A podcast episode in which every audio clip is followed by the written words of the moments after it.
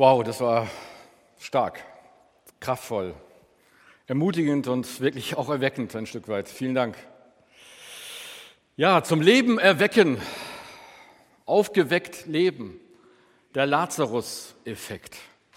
Das ist das Thema für heute Morgen. Und wir starten einmal mit einer gleichermaßen aufregenden wie auch sensationell unwichtigen Frage. Was haben diese Tiere gemeinsam? Madagaskar Schlangenhabicht, Yunnan Scharnierschildkröte und der israelische Scheibenzüngler. Keine Ahnung, das hatte ich eigentlich anders erwartet. Richtig, es sind alles Tiere, das war einfach. Aber das ist nicht das Besondere. Diese Tiere galten wie viele, viele andere für ausgestorben bis sie eines Tages von irgendeinem Forscher oder einer Forscherin zufällig hinter irgendeiner Ecke oder unter irgendeinem Stein wiederentdeckt wurden. Und da war es aus mit ausgestorben. Und sie wurden wieder unter den Lebenden gelistet. Hurra!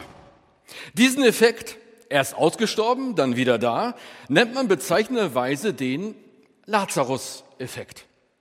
Bibelkundige Menschen ahnen den durchaus äh, sinnvollen Zusammenhang zwischen Lazarus und dem Madagaskar Schlangenhabicht. Doch damit nicht genug. Neben dem biologischen Lazarus-Effekt kennt die Medizin auch das Lazarus-Phänomen, das tatsächlich auch alle Fußballfans leibhaftig beim dänischen Spieler Eriksen miterlebt haben, der aus noch unerfindlichem Grund auf dem Platz zusammenbrach und reanimiert werden musste. Eine unglaublich dramatische, bewegende Geschichte mit Happy End, die mich auch deshalb so bewegte, weil Spieler, Betreuer, Fans im Stadion, vor dem Bildschirm, überall anfingen zu beten für Eriksson. Überall wurde auch in den Social Medias aufgerufen, für diesen Mann zu beten. Und für eine gewisse Zeit zeigte der Fußball einmal ein wunderschönes Gesicht. Wie gut, dass Eriksen wohl auf ist und liebe Grüße an das dänische Team und gewinnt gerne weiter gegen Wales und andere, nur bitte nicht gegen uns. Aber nicht nur hier kamen Lazarus und Fußball-EM zusammen. Ehrlich gesagt, ehrlich gesagt gab ein Foto, das ich gesehen habe, den Anlass für diese Predigt. Die schottische Mannschaft, die Bravehearts, nun, diese Mannschaft galt in der Vergangenheit nicht als besonders EM- oder WM-tauglich. Und so wurde ihr Erscheinen auf der internationalen Fußballbühne geradezu als Greatest Comeback since Lazarus gefeiert.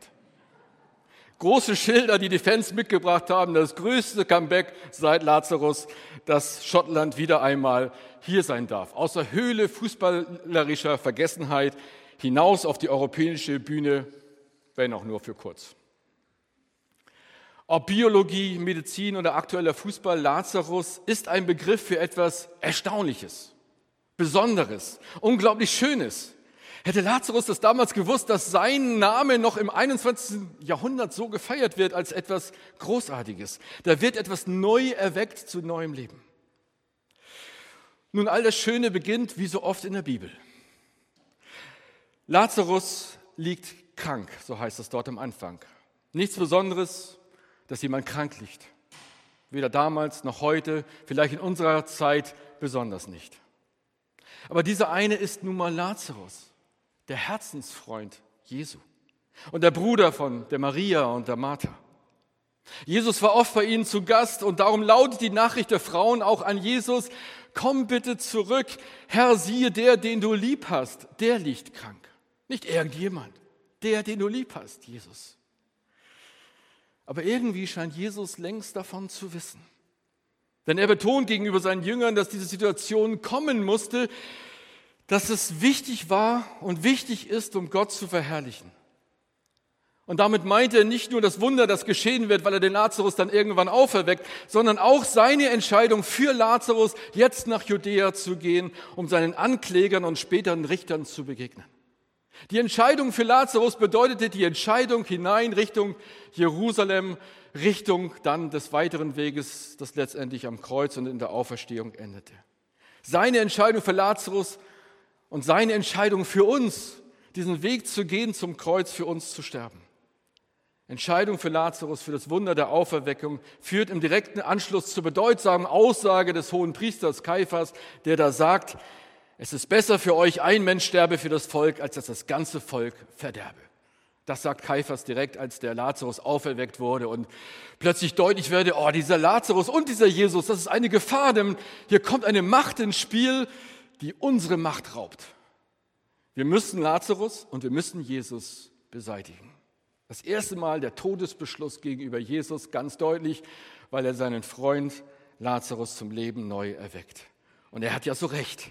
Dieser Jesus wird sterben und er wird auch für sein Volk sterben und er wird für alle sterben, die dieses Angebot des Lebens annehmen und diesem Jesus nachfolgen. Nun, die Jünger ahnen die Gefahr, ohne den Rettungsplan Gottes dahinter zu erkennen. Und das geht uns manchmal auch so, glaube ich. Wir ahnen die Gefahr, ohne aber den größeren Plan Gottes dahinter zu erkennen. Und sie warnen Jesus eindringlich, nicht in das Land der Anfeindungen zurückzugehen. Noch gerade davor hatte man Steine schon aufgehoben, um Jesus zu steinigen. Und dahin will Jesus zurück. Aber Jesus bleibt dabei und der gute Thomas, wir hatten das neulich in einer Predigt, kann eigentlich nur noch mutig oder verzweifelt sagen, okay, dann lass uns halt mit ihm gehen, damit wir mit ihm sterben. Doch es kommt noch dicker. Jesus begibt sich nicht nur in Gefahr, er ist auch noch zu spät. Zumindest scheinbar. Scheinbar zu spät. Als er ankommt, ist Lazarus schon vier Tage tot und die Worte von Martha, seiner Schwester, brennen sich ein. Herr, wärst du doch nur hier gewesen, dann wäre mein Bruder nicht gestorben. Jesus, wärest du doch nur hier gewesen, dann wäre das nicht passiert. Vielleicht kennen wir das auch, diese Anklage, die wir selber vielleicht auch manchmal so formuliert haben. In einer Situation, wo wir mit ihm gerechnet haben, wo wir gedacht haben, dass er kommt, dass er sich nicht verspätet, dass er nicht schläft, so wie die Jünger im Boot, wo sie denken, wir sind hier mitten im Sturm und Jesus schläft, das kann doch nicht sein, wieso kann er schlafen? Oder bei dem Tod der Tochter des Jairus, wo, sie auch, wo er auch zu spät kommt, weil er jemand anders erstmal hilft. Und auch da ist die Tochter schon tot und er kommt und erweckt sie neu zum Leben. Ich kenne diese Anklage von mir und auch von anderen. Wenn wir nicht verstehen, warum Jesus scheinbar zu spät kommt oder scheinbar gar nicht eingegriffen hat. Alle konntest du retten, aber deinen guten Freund Lazarus nicht? Eine Anklage, die nur wenig später auch gegenüber ihm selber zum Hohn und Spott wird, als er selber am Kreuz hängt. Allen anderen konnte er helfen, nur sich selber nicht? Oder ist der Plan Gottes eben doch ein anderer und eine tiefere, größere Plattform steht dahinter? Für Jesus ist es nicht das höchste Gut und Ziel, nicht zu sterben. Es ist nicht sein höchstes Ziel, nicht zu sterben. Oder Menschen vor dem irdischen Tod zu bewahren, das ist nicht sein höchstes Ziel. Dieser Tod ist für ihn nicht mehr als ein Wimpernschlag im Übergang zu einer Herrlichkeit Gottes. Jesu Sehnsucht ist es, dass wir das echte Leben ergreifen im Hier und Jetzt und das auch an der scheinbaren Grenze des Todes dann eben nicht zerbricht. Ein echtes Leben, das dort beginnt, wo man Gott ganz vertraut und wahrhaftig und mutig weitergeht. Jesus sagt deswegen auch in diesen Versen, ich bin die Auferstehung und das Leben. Nicht ein irgendwann, nicht irgendwann stehst du auf, nicht irgendwann, sondern in der Begegnung mit mir, Auferstehung und das Leben. Wer an mich glaubt, der wird leben, selbst wenn er stirbt. Und wer da lebt und glaubt an mich, der wird niemals sterben. Wenn jemand stirbt, dann sagt man manchmal etwas despektierlich vielleicht, er ging über den Jordan. Ja, jemand geht über den Jordan. Klingt so, er stirbt. Klingt despektierlich, ist aber genau richtig. Wie einst Mose nämlich im Alten Testament den Fluss Jordan teilte und das Volk trockenen Fußes in das Promised Land, in das verheißene Land rübergehen konnte, so dürfen alle, die Jesus folgenden, trockenen Füßes über diesen Jordan gehen, diesen Todesfluss, den wir so bezeichnen, über den Jordan gehen, in das verheißene Land, in das verheißene Land, das Gott es immer wieder vor Augen malt. Das ist das Promised Land, auch wo er hineingeht nach eurem Tod. Der Jordan, der Todesfluss ist noch da, ja, keine Frage, der Tod ist da. Aber der Tod ist tot. Und er hat nicht mehr die Macht, nicht mal mehr die, die Macht, uns die Füße nass zu machen. Wir gehen trockenen Fußes in das neue, versprochene Land. Wir gehen heim in seine Gegenwart. Deswegen steht auf dem Grab meiner Mutter, sie ging uns nicht verloren, sie ging uns nur voraus. Es ist ein eindeutiges Zeugnis der Menschen, die ganz und gar mit ihm leben. Wir gehen nur voraus, wir gehen heim ins Vaterhaus. Dietrich Bonhoeffer schreibt, die Auferstehung Christi macht offenbar, dass wir Zukunft haben. Leid und Tod verlieren dadurch nicht ihre Bitterkeit, aber sie erscheinen in einem völlig neuen Licht, nämlich in Gottes Dimension. Vor wenigen Tagen ist der sehr bekannte YouTuber und bekennende Christ Philipp Mickenbecker gestorben. Einige von euch kennen ihn wahrscheinlich oder die Videos, die ja in unglaublicher Weise viral gingen und überall auch verbreitet wurden. Heute, am 27. Juni, hätte er Geburtstag gehabt. Happy Birthday, Philipp. Ich bin sicher, er feiert da oben. Ich glaube, da ist dauernd Feier da oben. Ich weiß gar nicht, ob man den Geburtstag noch feiert, aber es ist immer Feier da oben. Und ich bin sicher, Philipp feiert dort oben. Natürlich war es für alle schmerzhaft gewesen, ihn loszulassen. Und manche sagen sicherlich, er ging viel zu früh. Aber sein Leben als sogenannter Real-Life-Guy, so hat er sich beschrieben, als, als wahrer Leben, junge Mann, war ein einziges Zeugnis für Gottes gewaltige, nie endende Liebe und volle Vertrauen in Gottes Führung. Bis zum Schluss, bis zu seinen letzten Worten im Krankenhaus. Er feierte das Leben und freute sich auf das Leben danach. Für ihn war nur das abenteuerliche Leben mit Jesus real life, echtes Leben. Alle Medien berichteten über seinen Tod und noch mehr fast über seine gewaltige Zuversicht, sein Vertrauen zu einem Gott, der größer ist als Leben und Tod, der alles in seiner Hand hält und auch einen Plan hat für Philipp. Freunde von ihm, die christlichen Sänger Obros, haben über seinen Glauben und seine starke Hoffnung ein Lied verfasst, das sogar gerade Nummer eins ist in den iTunes, weil es so voller Zuversicht und so voller Hoffnung ist und das Leben dieses Philipp noch einmal abbildet. Da heißt es unter anderem, egal was auf mich zukommt, weder hoch, weder tief, nein, ich habe keine Angst. Kann mir sicher sein, dass du kommst und egal was passiert, ich bin in deiner Hand. Dieses Leben endet, doch du bist Ewigkeit. Egal was auf euch zukommt, du bist das, was bleibt, du bist real life. Vielleicht habe ich nicht viel Zeit, in der ich noch hier bleibt. Was ist das, was denn von mir bleibt? Vielleicht kommt nach diesem Leben erst das Real Life. Aber wer hält mich, wenn alles zerbricht? Wenn alle Träume sterben und mein Körper mich zerfrisst? Wenn am Ende alles anders kommt als gedacht, dann gebe ich trotzdem nie auf. Du bringst mich durch die Nacht. Danke, Vater. Ich wünsche, ich könnte das so singen wie die Obras. Aber es begeistert mich daran, dass der Glaube von Philipp weit über seinen Tod hinausragt und sein Zeugnis dafür, dass er weiß, da ist jemand, der mich auf der Brücke abholt und mit mir gemeinsam das Leben danach feiert, das war so stark. Ich denke an die Geschichte von Mandy. Mandy, die eine schwere Operation am Herzen hatte. Niemand konnte genau sagen, ob sie wohl die Operation überleben würde. Ihr Jugendleiter besuchte sie am frühen Morgen vor der Operation und sie beteten miteinander. Dann wandte sich Mandy an ihre Eltern und sagte, Wisst ihr noch, wie oft ich am Mittagstisch nach dem kleinen Löffel griff, voller Erwartung auf den süßen Nachttisch, der noch kommen würde? Kleiner Prophet haben wir ihn genannt, weil er uns doch vorhersagte, dass das Leckerste und Beste noch kommt. Die Eltern nickten still. Mandy nahm den kleinen Löffel vom Tisch an ihrem Bett und sagte, ich nehme diesen Löffel mit. E-, egal, was heute da passiert, das Beste kommt noch. Und wenn ich sterben sollte, dann bin ich bei Jesus. Mandy überlebte diesen Tag, aber den Löffel behielt sie bis an ihr Lebensende. Und als sie dann mit über 70 Jahren starb, fand man sie in ihrem Bett mit einem kleinen, etwas rostigen Löffel in ihrer Hand. Wenn wir als Menschen sterben, dann vertrauen wir uns Jesus an. Und wir geben nicht einfach den Löffel ab. Wir dürfen getragen sein von der unbändigen und gewaltigen Auferstehungshoffnung. Ja, das Leckerste und Beste kommt noch. Diese Auferstehungskraft Christi, diese Dynamis, von dem die Bibel spricht, dieses Dynamit, das alles sprengt, die den Tod in seine Schranken weist, wirkt nicht erst in der Stunde unseres Todes, sondern schon im Hier und Jetzt in der Begegnung mit dem, der sagt, ich bin die Auferstehung und das Leben.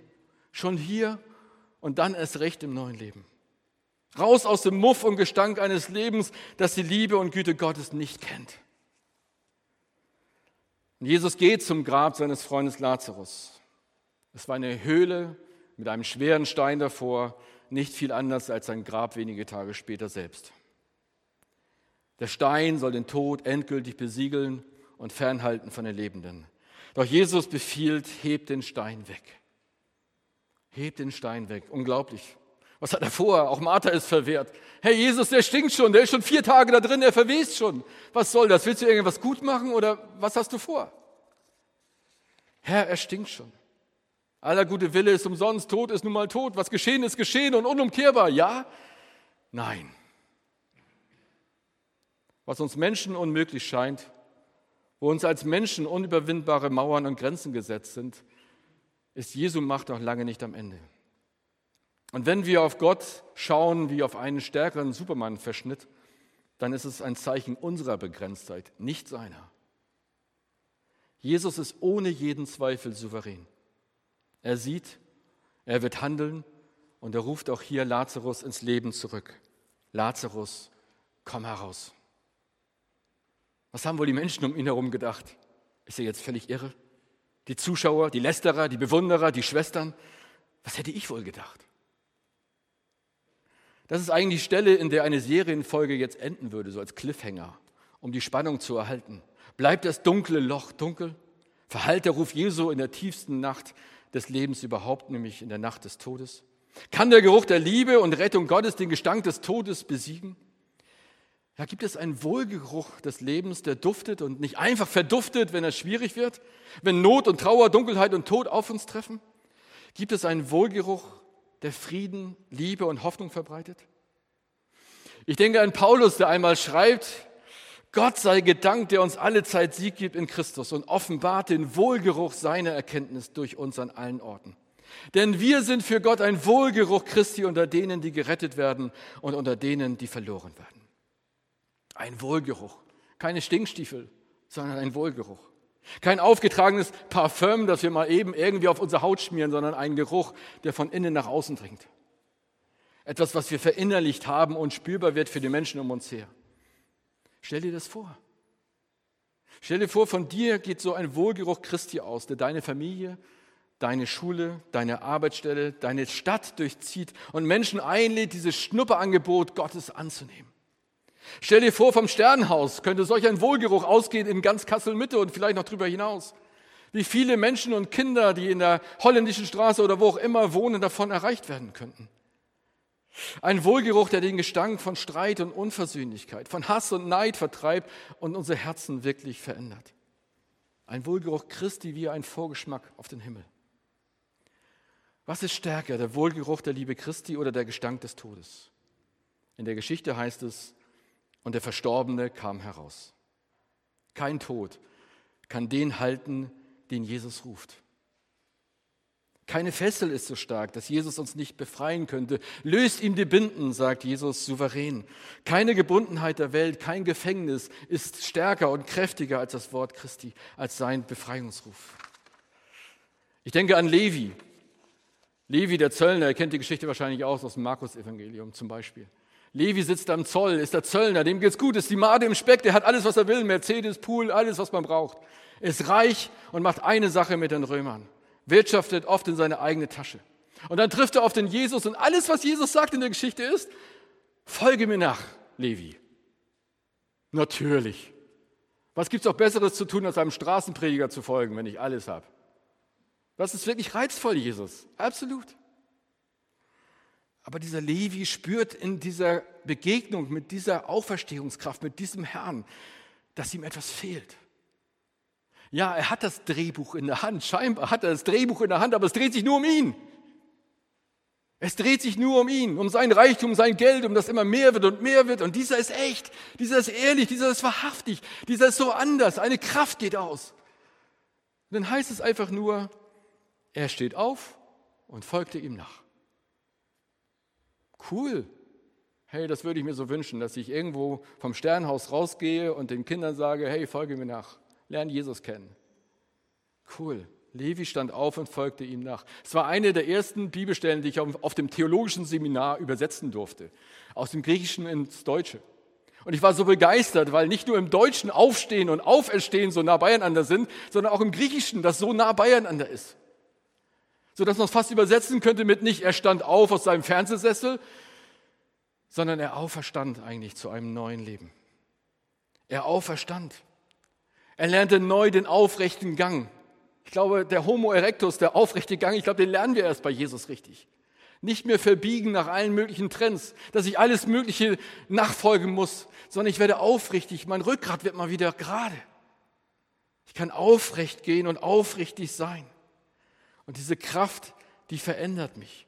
Und Levi wird ein befreiter neuer Mensch und er, er, feiert hinterher mit seinen Leuten, er lädt sie ein und sagt allen, warum er jetzt Jesus nachfolgt und er gibt sein Geld ab und folgt Jesus nach. Und dieser Levi wird später zu Matthäus, der, der das gewaltigste Evangelium über Jesus schreibt. Wow. Und Jesus hat einfach nur gesagt, folgt mir nach. Wahnsinn, was passieren kann mit einem Menschenleben, wenn er auf diese Dynamis trifft, auf diesen Gott, diese Kraft. Menschen erleben diese Dynamis, diese Gotteskraft, die jede Fessel sprengt und den Tod selbst in seine Schranken verweist. Die Auferstehungskraft beginnt nicht eben erst nach dem Tod, sondern in der Begegnung mit dem Auferstandenen. Jeden Sonntag feiern wir die Auferstehung Jesu, weil er diesen Tag in besonderer Weise geprägt hat. Unser Leben darf reanimiert werden was nichts anderes heißt als Geist zurück, reanimiert, Geist zurück. Und das wünsche ich mir so sehr, dass das geschieht bei uns Christen auch. Ich habe manchmal das Gefühl, dass wir selber ein bisschen leer geworden sind oder ein bisschen mühselig manches Glaubensleben ist. Und ich wünsche mir so sehr, dass wir reanimiert werden dass der Geist Gottes zurückkommt, um uns neu zu erfüllen und wirklich zu begeistern. Und dieser Geist Gottes ist kein domestiziertes Haustier, kein Schoßhündchen, das wir Gassi führen können. Dieser Geist Gottes will uns stark machen und mutig machen. Ein Geist nicht der Furcht, sondern der Kraft und der Liebe und der Besonnenheit. Dass wir unverzagt sind und bereit für alle Abenteuer, die Gott bereithält. Nicht der Geist der Furcht, sondern der Kraft. Der Geist Gottes ist kein Langweiler, sondern Abenteuer pur. Ich denke, wir lernen wie Philipp, Gott in einem abenteuerlichen Leben zu vertrauen und das Leben mit ihm vor und nach dem Tod zu feiern und zu genießen. Mein Lebensmotto übrigens ist geworden, genussvoll leben, kraftvoll geben. Das ist mein Lebensmotto. Genussvoll leben, kraftvoll geben. Manche Leute sagen, ja, du meinst Kaviar und Sekt und so weiter. Nee, sag ich, das mache ich gar nicht. Nee, aber genussvoll leben, dieses Leben, das Gott uns schenkt, genussvoll leben, das ist ein Riesengeschenk, was Gott uns macht. Und das auch zu genießen. Und gleichzeitig kraftvoll zu geben aus dem Heiligen Geist, auf der Kraft Gottes und wirklich anderen Menschen und ja, zu erzählen von dieser Liebe und dieser Kraft Gottes. Wir können wie Lazarus aus der Höhle unseres Lebens treten, wenn wir uns von ihm provozieren lassen. Auch das ist ein schönes Wort, was auf Deutsch heißt, hervorrufen lassen.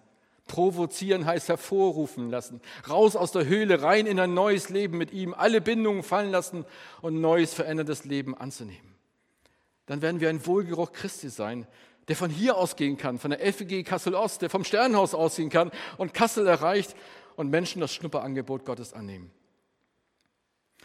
Manche mögen denken, der Glaube an einen lebendigen Gott wäre in Deutschland ausgestorben. Es ist Zeit für den Lazarus-Effekt zeigen wir der Welt, wie sehr wir leben, wie sehr wir glauben und wie sehr wir lieben. Wir sind da, liebe Welt, und wir möchten noch viel mehr in dieser Welt unterwegs sein mit diesem Gott, mit dieser Auferstehungskraft. Amen.